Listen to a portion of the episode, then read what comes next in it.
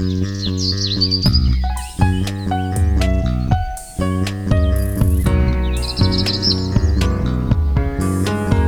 迎收听《来口垃圾》，我是 Amy，我是心意。这一期我们要来聊一聊饮食对碳排放的影响，然后为什么会有“吃素救地球”这种说法？我们可以先来看一下食物中的碳排到底都是从哪里来的。那在一项二零一八年的研究，他们就有发现说，食物从种植、土地利用、生产、加工、运输、包装、零售，巴拉巴拉各种环节里面呢。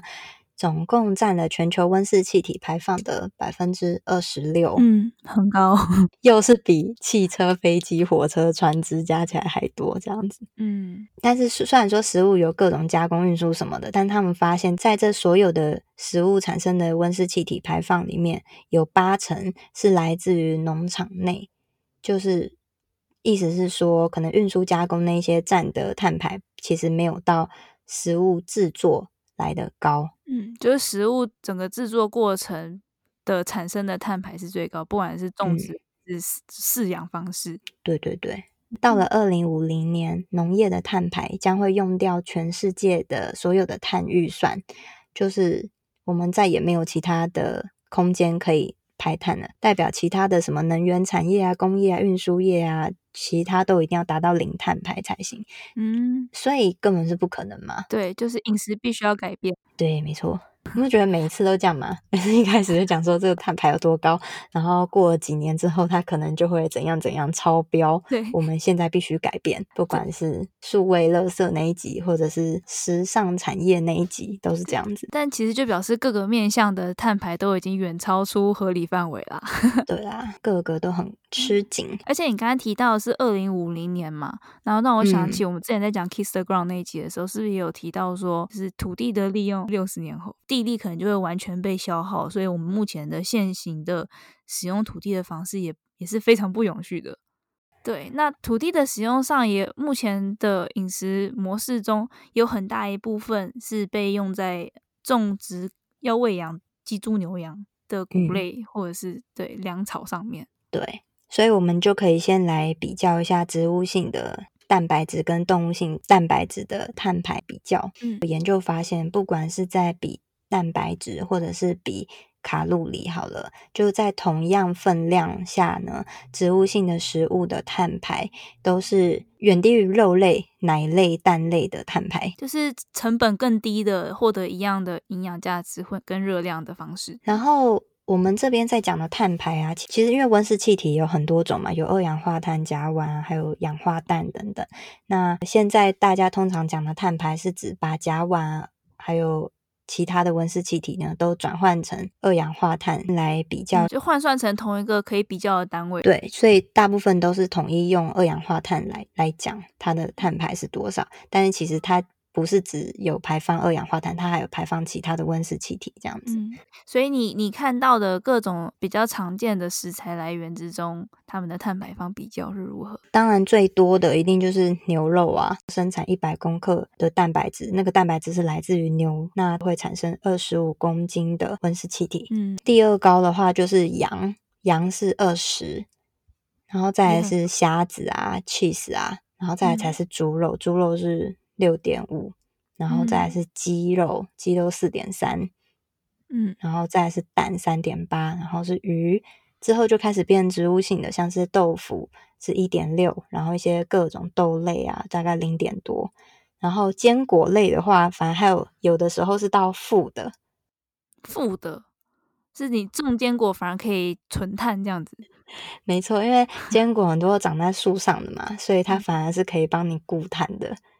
但是坚果的中位数是零点八啦，只是就是因为其实每一种不管是动物或是植物，它都有低碳排的养法跟高碳排的养法，每一个物质它都会有最高值跟最低值。那我刚刚讲的是大概中中间值这样子。那坚果你你很好的养法的话，也可以到负的这样子。嗯，OK，嗯对啊，所以听起来就是如果你要吃一一块肉的话。那个碳排放形同你吃大概四块猪肉这样的，一块牛肉等于四块猪肉这样子。对，差不多，差不多。对，然后可能六块鸡。对，差不多六块鸡，嘿嘿，蛮好记。对，所以如果有选择的话，大家就台湾最常见的就是那个嘛，鸡、猪或牛，所以就尽量选择吃鸡，这样子的话，碳排放就会相较少一点。然后，如果像我很喜欢吃豆腐嘛，如果有的人是以豆腐当做主要蛋白质来源的话，嗯、所以你等于吃十五餐的豆腐，相当于一餐的牛肉，差蛮多的。对，如果我吃豆腐的话，可以吃十五餐，但我吃牛肉一餐的话，就耗掉了我十五餐的豆腐的碳排。嗯，刚刚有讲到每一种饲养方式产生的碳排会影响很大嘛，那所以他们就说，那有没有可能就是我用很低碳排的方式养肉，跟用很高碳排的方式养那些植物，那可能就会发现说吃肉反而比较好啊，比较少碳排啊。嗯，但他们有研究发现说，并没有，就算是这样子的话，还是植物性的蛋白获胜。例如说，最耗碳的植物性蛋白其实就是豆腐啦。然后你用最耗碳的方式去做它，大概可以产生三点五公斤的碳。然后呢，你用最好的方式去养那个牛，大概是九九公斤的碳排嘛。嗯，还是远多于。就算是 cheese 好了，是四点五，所以还是也比较高。那我好好奇，比方说鸡肉之类的嘞。对，鸡肉就好一点，鸡肉二点四，就是豆腐三点五，然后鸡肉二点四。但前提是你要用非常耗碳的做豆腐的方式。我也不知道这样是怎样，一直放在冰箱吗？哦，好，是这样的，我不知道。我不知道。那以平均而言，就比较。不太容易哦，或许是运输成本嘛，比方说从遥远地方运来黄豆之类的，可 能不晓得。所以结论就是，你少吃肉，还是比你每一餐吃用环保方式饲养的肉来的有效。没错，对。然后如果真的非肉不可的话，真的是那就少吃牛羊，改吃猪鸡或鸡蛋，这种也会好一点。嗯、对，或是鱼。不过鱼的话，其实也有就是。它到底是不是永续来源这样子的问题？嗯，鱼可能会有其他的，对啊，其他的环保考量，不然鱼的碳排比鸡少一些啊，就比鸡更好。嗯、鱼会吃到塑胶为例啊 塑胶为例到处都有啊，也是。对，所以就是大致上来讲，我有看到一个数字，说以肉类为食主食的碳排放是，呃，以素食为主的人的大概三倍。就是说，如果你从你饮食中把肉拔掉的话，嗯，你大概可以省掉三分之二的碳排放。那蛮多的。如果每个人都这么做的话，但我们刚刚就有讲到说，那什么样的方式叫做比较耗碳的饲养方式？然后什么样叫做比较少碳的？嗯，有一些为了要种这些植物，或者说为了要饲养这些动物，然后他们就去。毁林就是大量的砍伐森林啊，烧森林，然后获得这个土地，那这样就会是一个很高碳排的饲养方式。对，然后可能毁了土地之后，种的作物又很单一，然后就导致消耗地力，然后那个消耗地力也会使得土壤里面的碳大量释放出来，就是雪上加霜的概念，嗯、然后固碳能力就变差之类的。然后另外一种就是。像是以牛来讲哈，它们吃的饲料不同也会影响牛为什么会产生这么高的碳排，有很大原因是因为它会反刍产生甲烷。嗯，那有研究就会发现说，吃谷类的跟吃草的牛，它们反刍下来产生的甲烷是很不一样的。吃谷类的话，大概是草的五倍，差超多。对，所以可能这也是大家说放牧比较好的原因之一。可是不是因为吃谷类的牛，可能牛花比较漂亮，还是之类，大家其实会觉得口感比较好？这个我不晓得诶，还是说它吃谷可能养的比较快吧？因为对啊，因为有时候会甚至会看到，就是吃谷类算是一个就是噱头之一。是哦，嗯，就是好像可能肉质比较好啊，还是之类，我也不晓得。那我突然想到，就是因为不是就是说他们产生甲烷嘛，所以现在就开始有些科学家会。改良一些牛的饲料来减少它的甲烷，嗯，然后像瑞士的一个公司啊用丁香或是香菜添加到牛的饲料里，嗯，但是这种方法就不会被当地的牧农买单，因为他们会觉得说你这样会影响到我的成本。哦，太贵吗？对，然后可能一些规范标准会变严格，他们的肉就会变贵。我看到另外一个，它是用紫木素啊、亚麻籽啊，嗯，反正就是用其他不同东西去代替饲料，代替玉米、豆类那些饲料。有看到他们说这样子会导致那个肉变少，啊，是哦，变瘦，就是牛可能就没有办法长那么多肉，哦、对，所以也是会影响到他们的成本这样子。哎，怎么了？没有，我就想说，这都是钱的问题。但其实肉类的饲养，就是畜牧业，它并没有反映真实的成本。怎么说？比方说，你上市市场买一块肉，然后或者买买一块菜，那那肉类其实以碳排放或者是背后的资源使用来讲，它的成本高很多嘛。然后可能台湾状况没有嗯国外这么严重，但是比方说美国的话，就是完全都是靠政府补贴来去弥补那些潜在成本。嗯，所以。其实变相来说也是人民去买单啊，因为政府的钱是从纳税来的嘛。没错，但可能太间接，大家就比较没感觉。对对对，通常都是这样的。对，所以就是饲料的部分会影响到肉的品质或者是肉量，所以大家好像还是比较倾向于对、嗯、吃谷类。嗯，那些动物它们的大便呢、啊？嗯，就是如果你的管理没有管理好的话，会产生很多氧化氮，也是温室气体的一种，所以粪便管理也是很重要的。所以碳排很高的方式就是完全不管理它。对，然后我刚不是有讲吗？那个牛的碳排的 range 很大，就是可能从九到一百零五都有。嗯，然后其实，在以牛肉的那个中间值来讲的话，是才二十五而已。嗯，OK，就是一百零五那还是少数这样子。对。一百零五是少数，但是它却影响很大。我们要吃牛的话，还是要看一下它的来源会比较好，因为有些方法，它饲养的牛就拉大了很高的碳排啊。好好奇哦，因为现在市场上应该很少看到，比方说特别标榜我的牛肉是呃低碳排饲养法之类的，对对对，对对对。我有看到一些文章，他们就说之后或许政府会。增加这些标签，像至少我们在这里买蛋的话，他都会说哦，我们这是 free range，就是嗯，放嗯什么就就自由非笼养鸡吗？对对，非笼养，就是它是比较人道的方式去养这个蛋啊什么的，嗯、所以肉可能希望以后也会做这件事情。对，这样消费者就比较有充分的资讯可以了解。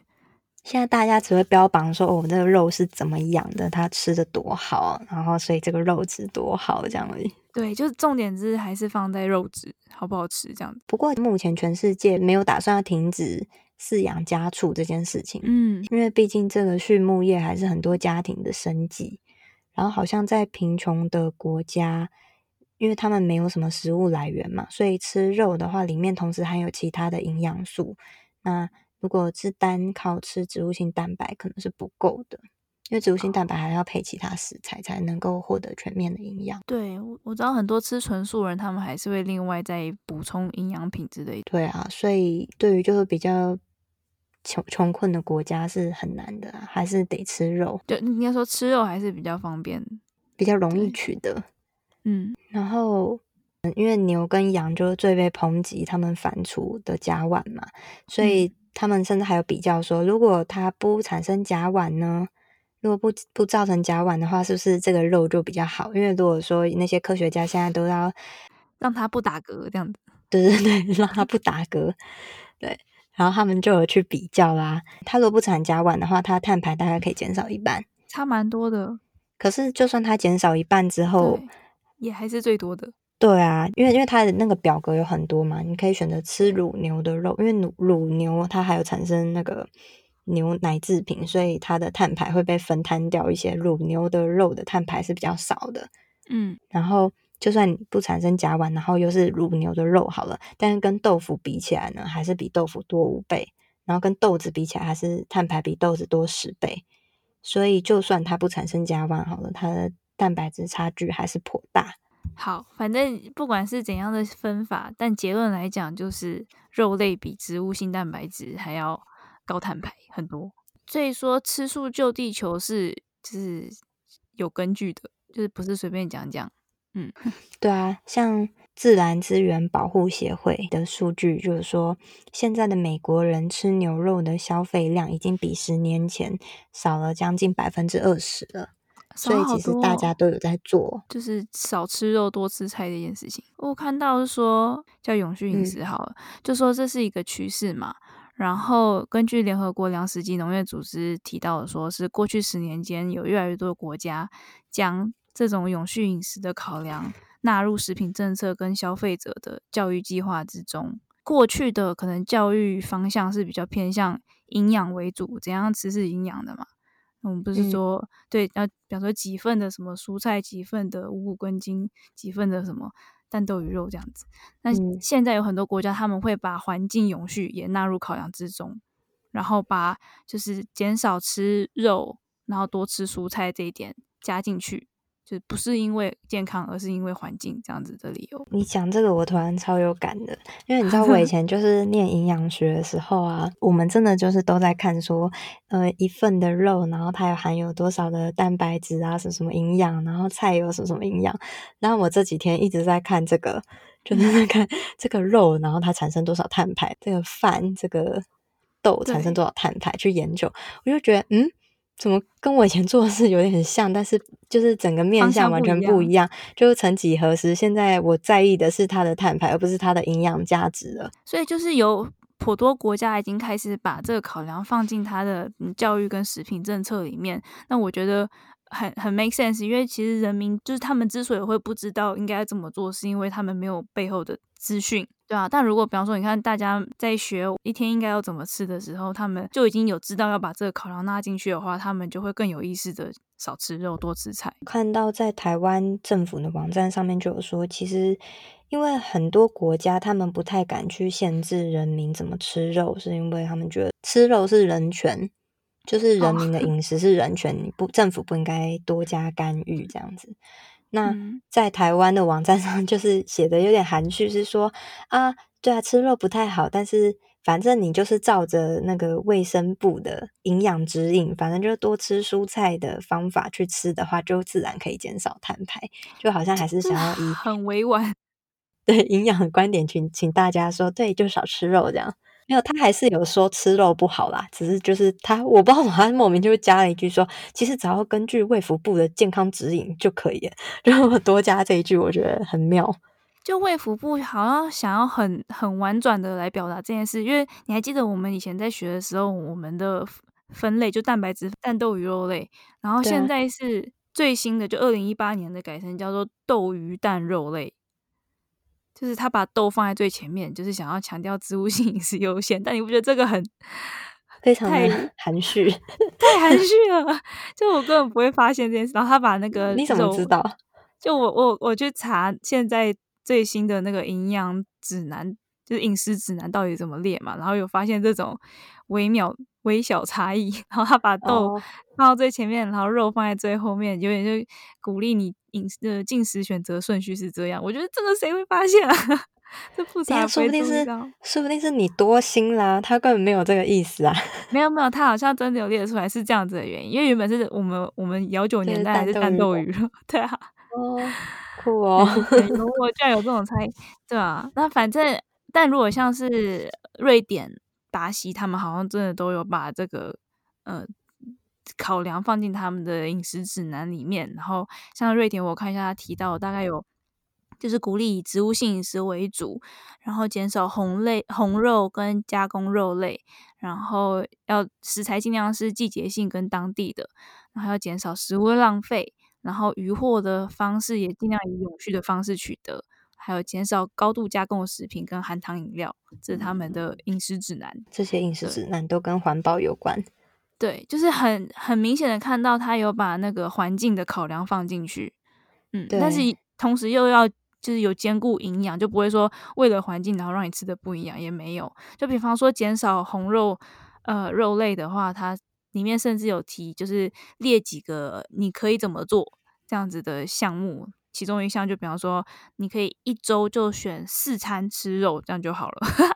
四餐，那可我觉得他们的肉类可能像比方说肉排那种。就是这四餐是有吃到，对对对，就是以肉食为主的这种饮食，或者是他有写说，或者是如果你不要就是四餐吃肉的话，你可以就是可能每餐吃少一点肉，但是你可以吃的比四餐多一些这样子。但就很明显的告诉你说，所谓减少肉类是到这种地步，就比方说，假设你原本天天都吃，至少有一两餐是吃肉的话，减少为一周四餐。我突然想到一件事，诶，就是。以前我们在学营养学的时候，他就说，其实人一份一餐的肉大概就是三四根手指头并起来这样子的一小片而已。嗯，就其实现在人都吃太多肉这样子。对啊，然后我就觉得，你看你去外面随便吃个什么排骨便当，你要是这样这样一点肉的话，被骂死吧。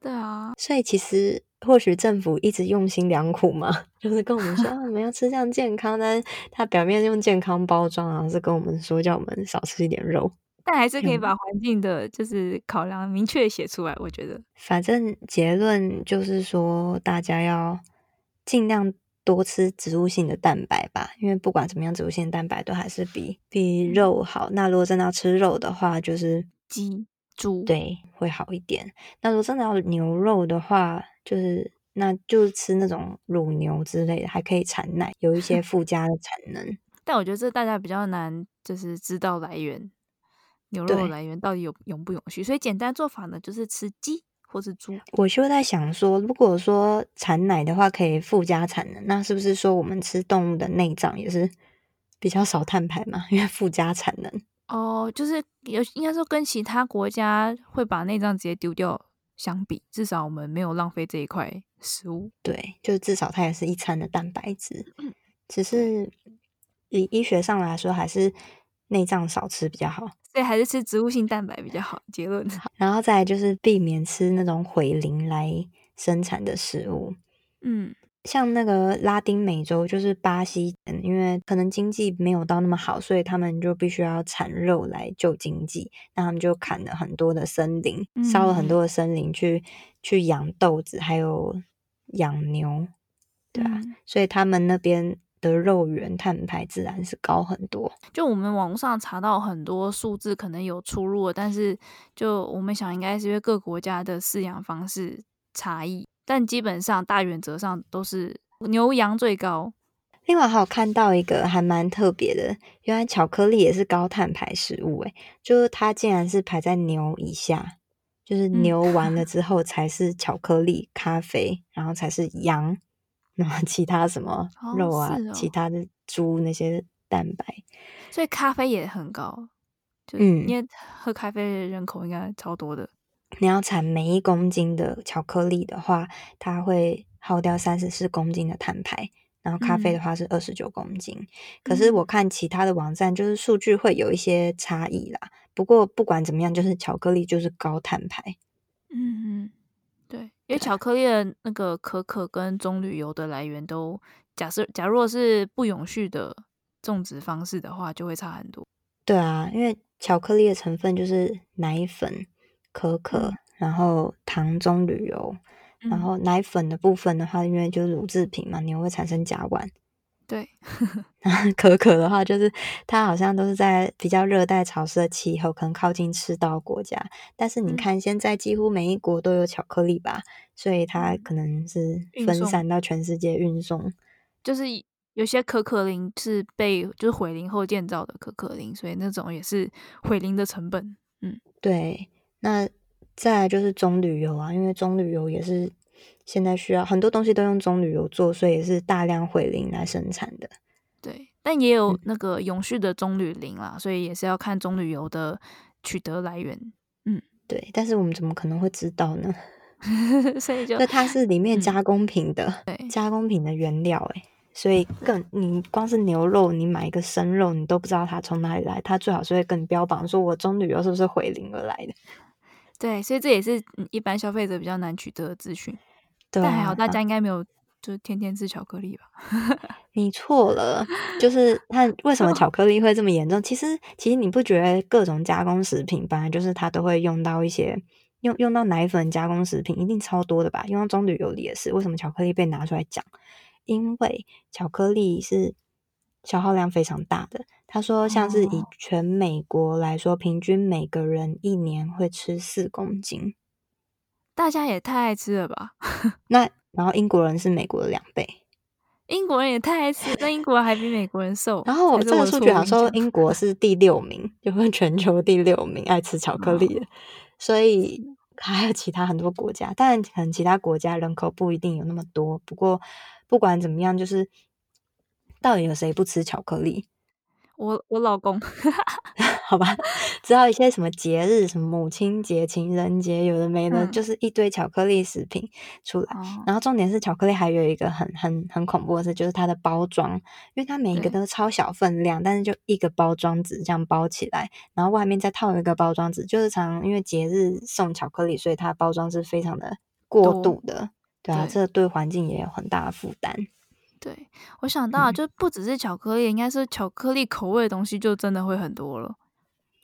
对啊，呃，可是巧克力口味的东西，如果它不，嗯，对，巧巧克力里面加棕榈油哈，因为我想说有的巧克力，因为说可可粉里面就不会有奶啊，不会有奶粉，至少就可以减少一点碳排。就只有可可来源。对啊，因为通常如果巧巧克力副产品，就是什么巧克力蛋糕那些，应该都是用可可粉，可可粉当然也有些是直接用巧克力做啊。对嗯，巧克力酱 Nutella 超好吃，超爽。但那个坚果多加一点了，负碳排。对，所以如果真的要吃巧克力，可能就吃黑巧克力，或是不要吃过度包装的，可能会好一点。嗯，然后少吃一点，嗯、其实也没有到大家是巧克力成瘾，就是这么爱吃巧克力。我超爱巧克力的，不过我很少吃，就是，是哦、可是我真的超爱。OK。Ricardo 超不喜欢巧克力的。嗯，我我其实很不喜欢吃甜点，只有只有巧克力的甜点我一定会吃，其他的我都不太吃。哦，我也是喜欢吃巧克力甜，就是各口味来讲，我比较喜欢巧克力。对呀，对呀，好难过。嗯，就少吃一点。我很我真的吃很少，因为我儿子他不能吃巧克力，就是小朋友不能吃巧克力，所以我，我我也都进很久没吃了，因为我一吃他就吵着要吃。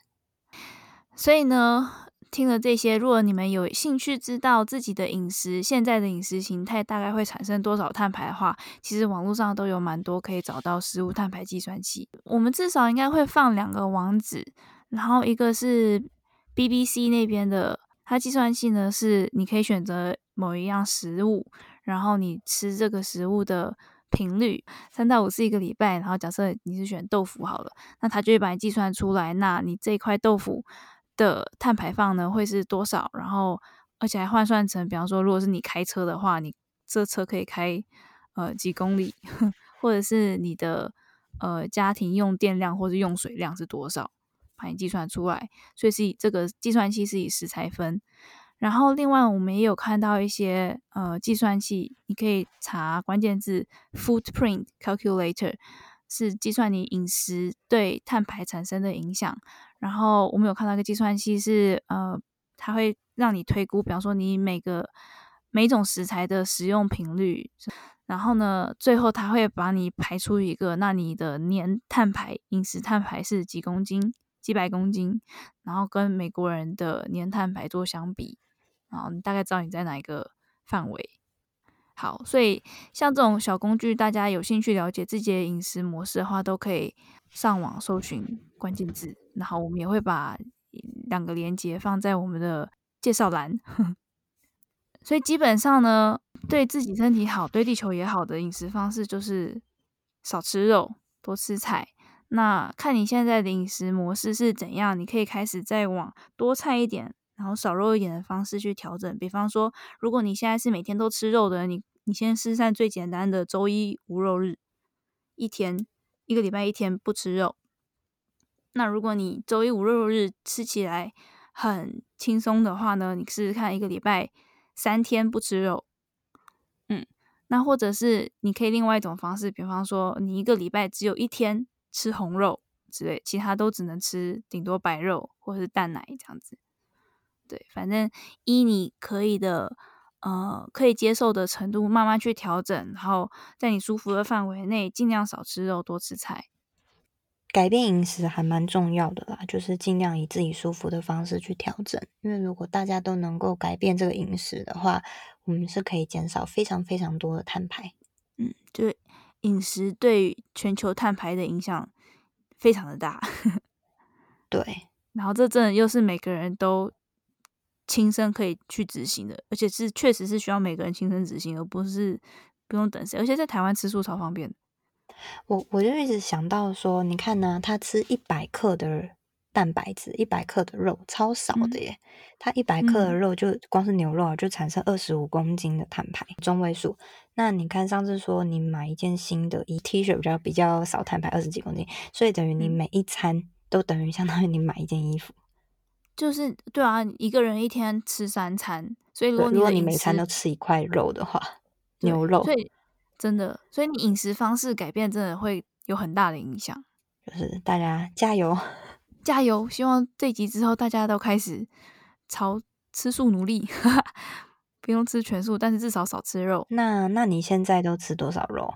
我现在跟我妹，我们是十月的时候开始练习，一个礼拜吃三天素。很多素食餐厅其实是你，就是真的要吃素的时候，你才会忽然间去搜寻，然后就会发现，哎、欸，其实有这么多餐厅可以吃。嗯，我自己的部分的话，就我老公是超爱吃肉的人，但是好好一点的是，我就说服他，反正他自己也比较喜欢吃鸡肉，所以我们家很少吃牛肉。他现在也愿意一周吃一天素，其他时候如果他吃肉的话，我。我就可能在旁边吃豆干豆腐之类的，就是我就不跟他抢那盘肉来吃。嗯、然后我自己的儿子的话，就是偶尔 一两块肉，然后也是给豆干豆腐。啊，减少整体食用肉量。对，但但是但是他就是我还是会顾他的营养，就是只是就是、嗯、可能也让他习惯说不一定需要吃到那么多肉，然后有时候会弄一些坚果啊、嗯、或什么在旁边配着。对，因为其实肉类饮食主要还是文化啊，嗯，对，然后大家都觉得哦，每餐一定要有个主食，然后主食一定是肉类这样子。但像我老公的话，他就是觉得真的是无肉不欢，就是他觉 得，他他一天上班很辛苦，他就是想要吃那个肉，没有肉他就不开心，觉得那一餐就很恶心，不好吃。诶，那他现在对新猪肉之类的接受度如何？你说新新肉假新假肉啊？假肉，对。假肉，上次我我是弄那个，他们是做好像他是用豆子做的，像牛排的东西，我就包在汉堡里，它还蛮 OK 的。然后另外一个类似腊肠、类似香肠的东西，我是把它拿来做派，就上面用酥皮，然后加一些蔬菜啊去做派。他就说什么觉得味道怪怪的，没有很喜欢。对，可能做派不适合。我个人是觉得。都差不多啊，其实我觉得素还蛮好吃。我在台湾也喜欢吃一些素肉、素火腿，我觉得很好吃。素鱼排很好吃。嗯啊，我觉得台湾没有，蛮优秀啊。是哦，你们比方说亚洲市场也买不到吗？亚洲市场都卖超多肉的，啊，哦，好吧，连兔肉都有，真的是太奇怪了吧？所以呢，虽然说吃素很好，但我们两个其实都还没有办法吃到全素，我们只能渐进式少肉。我们其实想要做一集可能吃纯素的内容，想做很久，但是我觉得我们我们两个好像都还不太够格讲这个主题，所以如果我们的听众中 有人是吃纯素的话，就全植物性饮食的话，如果你有兴趣当来宾跟我们聊聊的话，请来联系我们。对啊，欢迎来哦！就是可以分享一下你一天三餐都怎么准备食物啊，然后你觉得吃植物性饮食的心得感想之类的。对，然后比方说身体有没有变得更有精神啊，或者是因为看到很多有这样子的好处的说法，嗯、但是因为我们并没有亲身尝试，所以我们很想知道已经长时长时间在进行植物性饮食的人，你们有什么可以跟我们分享的？嗯，所以有这样的听众，嗯、欢迎来找我们。之后我们可以一起录一集。好，那所以要来找我们哪里呢？到我们的 IG 或者是 email 给我们都可以。我们的 IG 账号是 Laiecology，L A I E C O L O G Y。我们的 email 是 Laiecology，L A I E C O L O G Y at gmail.com。那我们就期待你们来找我们。好，那下下一集见哦，拜拜。